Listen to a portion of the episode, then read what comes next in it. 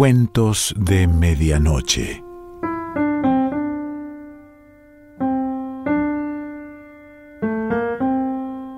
El cuento de hoy se titula Un fenómeno inexplicable y pertenece a Leopoldo Lugones.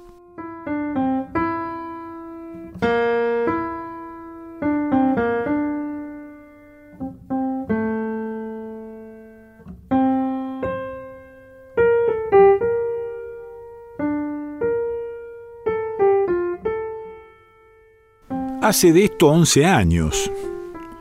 Viajaba por la región agrícola que se divide en las provincias de Córdoba y de Santa Fe, provisto de las recomendaciones indispensables para escapar a las horribles posadas de aquellas colonias en formación. Mi estómago, derrotado por los invariables salpicones con hinojo y las fatales nueces del postre, exigía fundamentales refacciones. Mi última peregrinación debía efectuarse bajo los peores auspicios. Nadie sabía indicarme un albergue en la población hacia donde iba a dirigirme. Sin embargo, las circunstancias apremiaban. Cuando el juez de paz, que me profesaba cierta simpatía, vino en mi auxilio. Conozco allá, me dijo, un señor inglés viudo y solo. Posee una casa, eh, la mejor de la colonia, y varios terrenos de no escaso valor. Algunos servicios que mi cargo me puso en situación de prestarle serán buen pretexto para la recomendación que usted desea y que, si es eficaz, le proporcionará excelente hospedaje. Digo, si es eficaz, pues mi hombre, no obstante sus buenas cualidades, suele tener su luna en ciertas ocasiones, siendo además extraordinariamente reservado. Nadie ha podido penetrar en su casa más allá del dormitorio donde instala a sus huéspedes, muy escasos, por otra parte. Todo esto quiere decir que va usted en condiciones nada ventajosas, pero es cuanto puedo suministrarle. El éxito es puramente casual. Con todo, si usted quiere una carta de recomendación, acepté y emprendí acto continuo mi viaje, llegando al punto de destino horas después. Nada tenía de atrayente el lugar. La estación, con su techo de tejas coloradas, su andén crujiente de carbonilla, su semáforo a la derecha, su pozo a la izquierda, en la doble vía del frente media docena de vagones que aguardaban la cosecha, más allá el galpón, bloqueado por bolsas de trigo, a raíz del terraplén, la pampa con su color amarillento como un pañuelo de hierbas, casitas sin revoque diseminadas a lo lejos, cada una con su parva al costado, sobre el horizonte el festón de humo del tren en marcha, y un silencio de pacífica enormidad entonando el color rural del paisaje. Aquello era vulgarmente simétrico, como todas las fundaciones recientes. Se notaban rayas de mensura en esa fisonomía de pradera otoñal. Algunos colonos llegaban a la estafeta en busca de cartas. Pregunté a uno por la casa consabida, obteniendo inmediatamente las señas. Noté en el modo de referirse a mi huésped que se lo tenía por hombre considerable. No vivía lejos de la estación, unas diez cuadras más allá, hacia el oeste, al extremo de un camino polvoroso que con la tarde tomaba coloraciones lilas. Distinguí la casa con su parapeto y su cornisa, de cierta gallardía exótica entre las viviendas circundantes, su jardín al frente, el patio interior rodeado por una pared tras la cual sobresalían ramas de duraznero. El conjunto era agradable y fresco, pero todo parecía deshabitado. En el silencio de la tarde, allá sobre la campiña desierta, aquella casita, no obstante su aspecto de chalet industrioso, tenía una especie de triste dulzura, algo de sepulcro nuevo en el emplazamiento de un antiguo cementerio. Cuando llegué a la verja, noté que en el jardín había rosas, rosas de otoño, cuyo perfume aliviaba como una caridad la fatigosa exhalación de las trillas. Entre las plantas que casi podía tocar con la mano crecía libremente la hierba y una pala cubierta de óxido yacía contra la pared con su cabo enteramente liado por una guía de enredadera. Empujé la puerta de reja, atravesé el jardín y no sin cierta impresión vaga de temor fui a golpear la puerta interna. Pasaron minutos. El viento se puso a silbar en una rendija, agravando la soledad. A un segundo llamado sentí pasos, y poco después la puerta se abría con un ruido de madera reseca. El dueño de casa apareció saludándome. Presenté mi carta. Mientras leía pude observarlo a mis anchas cabeza elevada y calva, rostro afeitado, labios generosos, nariz austera. Debía de ser un tanto místico. Sus protuberancias superciliares equilibraban con una recta expresión de tendencias impulsivas, el desdén imperioso de su mentón, Definido por sus inclinaciones profesionales, aquel hombre podía ser lo mismo un militar que un misionero. Hubiera deseado mirar sus manos para completar mi impresión, mas sólo podía verlas por el dorso. Enterado de la carta me invitó a pasar y todo el resto de mi permanencia hasta la hora de comer quedó ocupado por mis arreglos personales. En la mesa fue donde empecé a notar algo extraño. Mientras comíamos, advertí que no obstante su perfecta cortesía, algo preocupaba a mi interlocutor. Su mirada, invariablemente dirigida hacia un ángulo de la habitación, manifestaba cierta angustia, pero como su sombra daba precisamente en ese punto, mis miradas furtivas nada pudieron descubrir.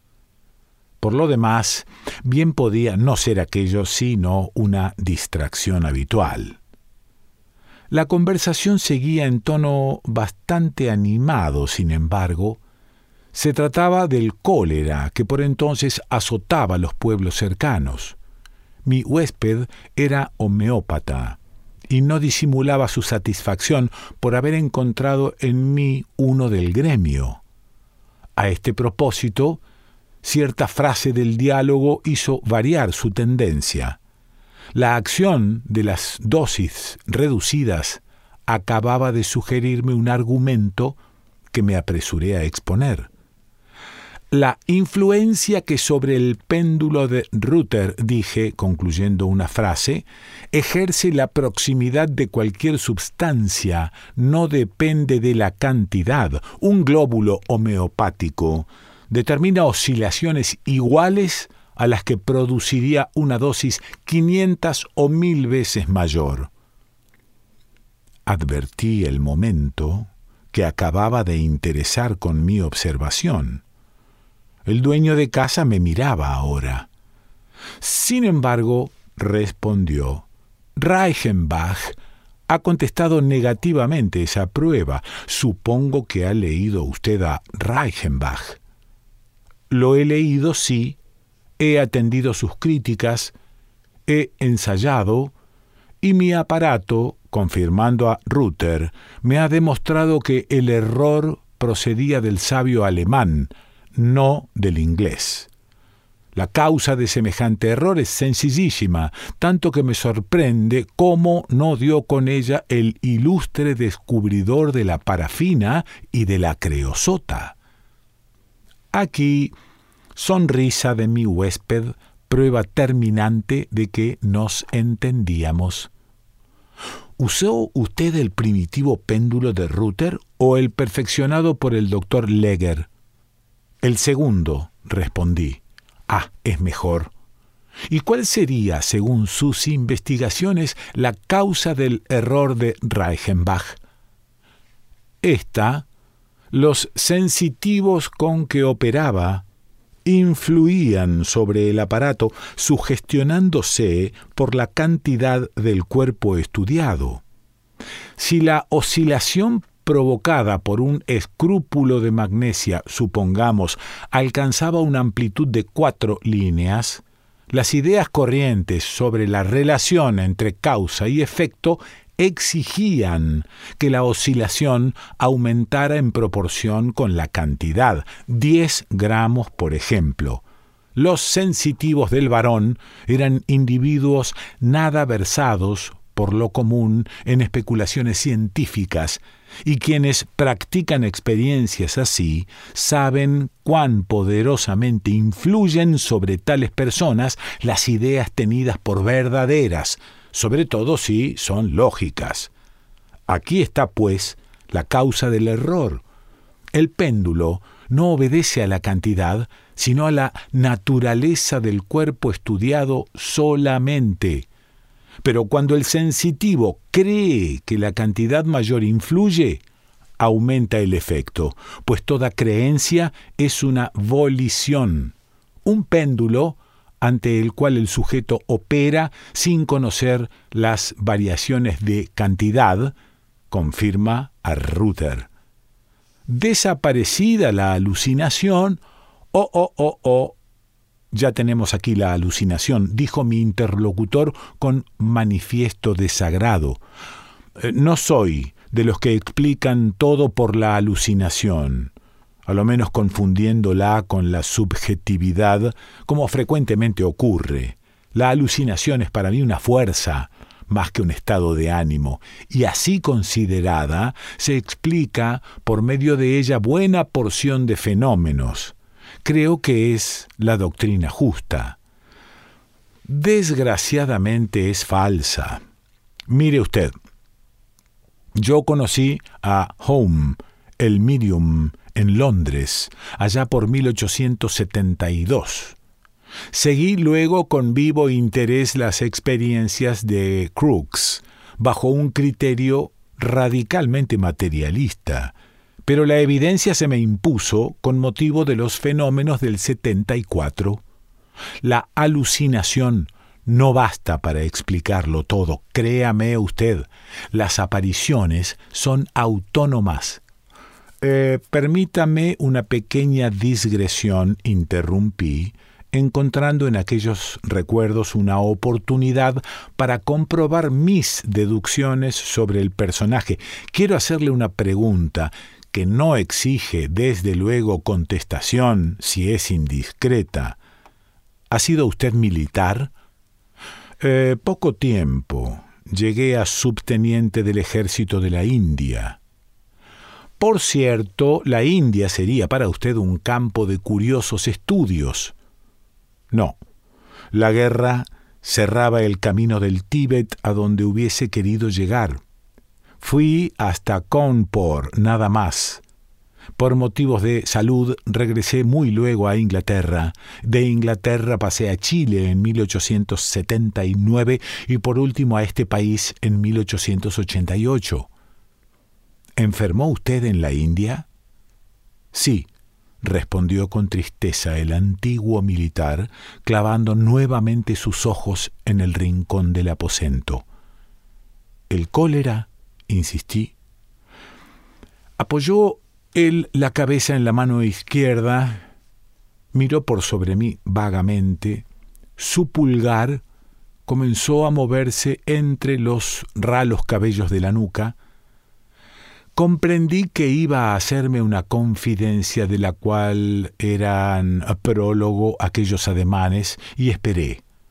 Afuera chirriaba un grillo en la oscuridad. Fue algo peor todavía, comenzó mi huésped. Fue el misterio. Pronto hará cuarenta años y nadie lo ha sabido hasta ahora. ¿Para qué decirlo? No lo hubieran entendido creyéndome loco, por lo menos. No soy un triste, soy un desesperado. Mi mujer falleció hace ocho años, ignorando el mal que me devoraba, y afortunadamente no he tenido hijos. Encuentro en usted por primera vez un hombre capaz de comprenderme. Me incliné agradecido. Es tan hermosa la ciencia, la ciencia libre, sin capilla y sin academia, y no obstante, está usted todavía en los umbrales. Los fluidos ódicos de Reichenbach no son más que el prólogo. El caso que va usted a conocer le revelará hasta dónde puede llegarse. El narrador se conmovía. Mezclaba frases inglesas a su castellano un tanto gramatical. Los incisos adquirían una tendencia imperiosa, una plenitud rítmica extraña en aquel acento extranjero. En febrero de 1858, continuó, fue cuando perdí toda mi alegría. Habrá usted oído hablar de los yogis, los singulares mendigos cuya vida se comparte entre el espionaje y la taumaturgia. Los viajeros han popularizado sus hazañas, que sería inútil repetir, pero ¿sabe en qué consiste la base de sus poderes?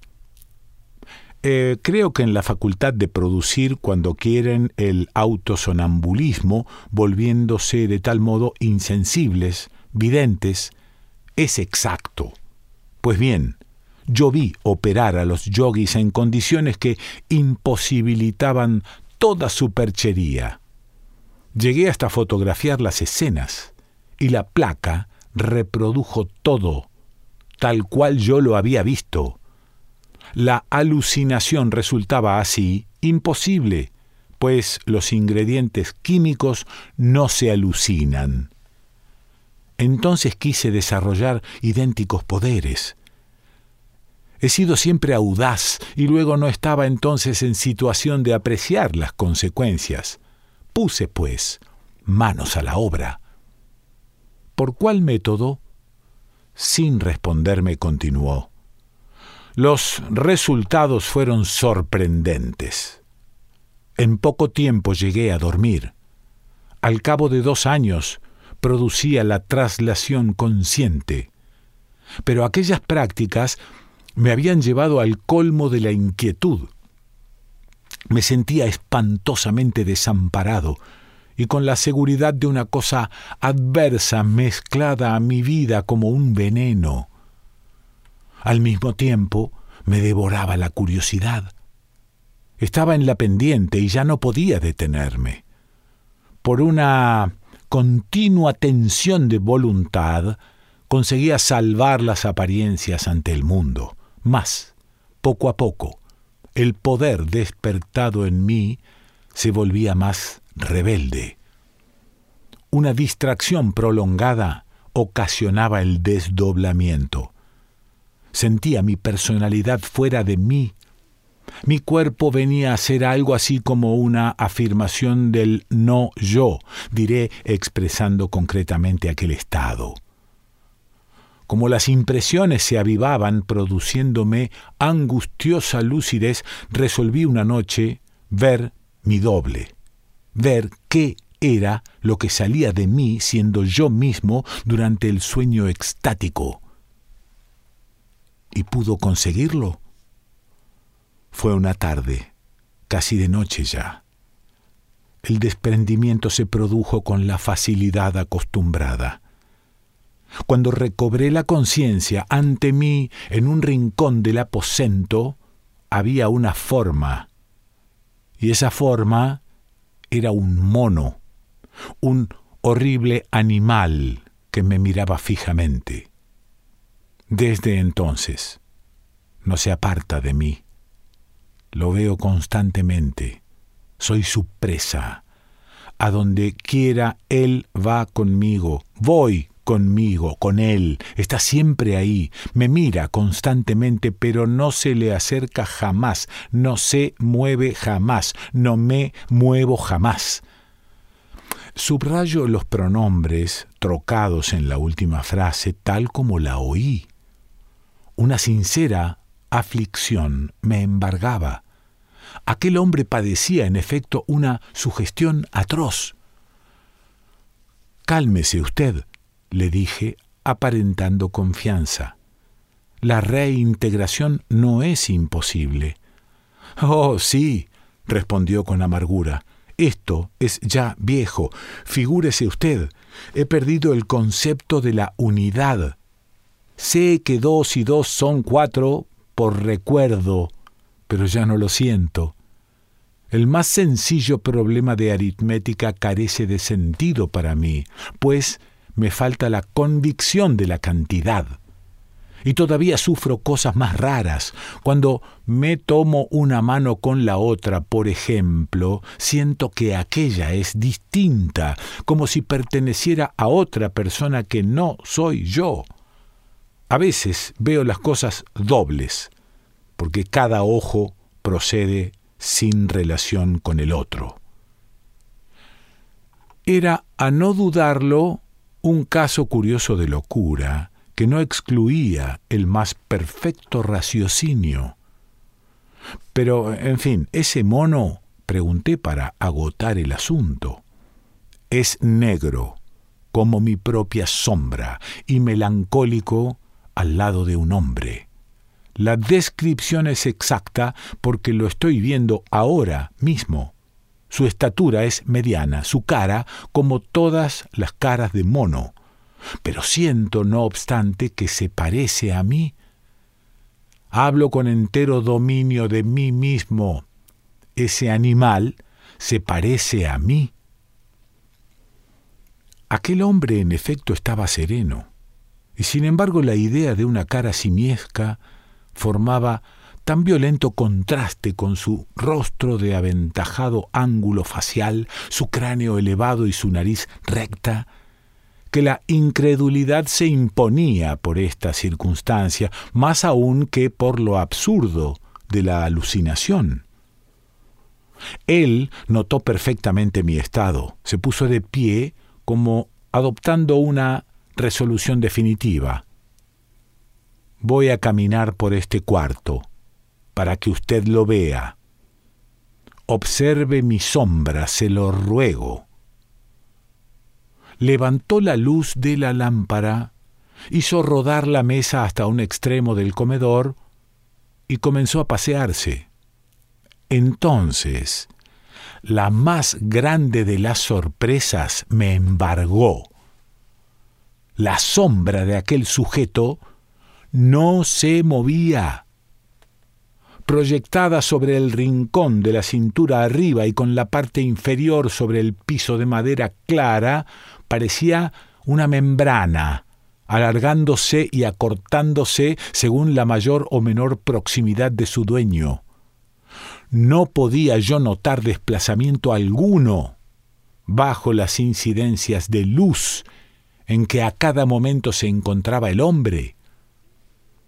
Alarmado, al suponerme víctima de tamaña locura, resolví desimpresionarme y ver si hacía algo parecido con mi huésped, por medio de un experimento decisivo. Le pedí que me dejara obtener su silueta pasando un lápiz sobre el perfil de la sombra.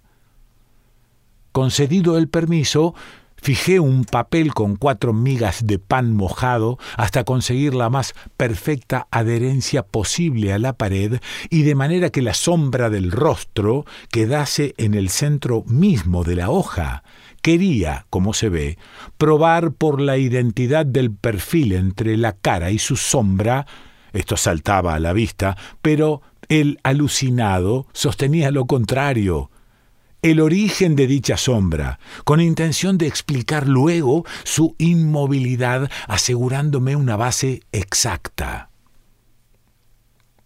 Mentiría si dijera que mis dedos no temblaron un poco al posarse en la mancha sombría, que por lo demás diseñaba perfectamente el perfil de mi interlocutor, pero afirmo con entera certeza que el pulso no me falló en el trazado.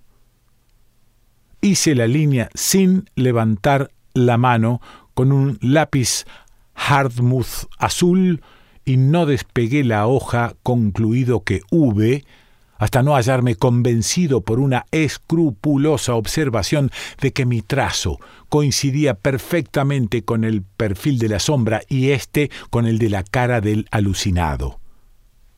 Mi huésped seguía la experiencia con inmenso interés. Cuando me aproximé a la mesa, vi temblar sus manos de emoción contenida. El corazón me palpitaba como presintiendo un infausto desenlace. No mire usted, dije. Miraré. Me respondió con un acento tan imperioso que a pesar mío puse el papel ante la luz. Ambos palidecimos de una manera horrible. Allí, ante nuestros ojos, la raya de lápiz trazaba una frente deprimida, una nariz chata, un hocico bestial. El mono, la cosa maldita. Y conste que yo no sé dibujar.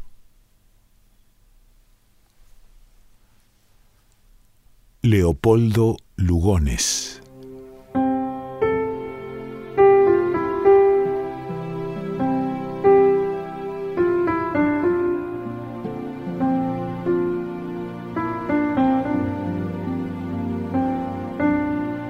Cuentos de Medianoche.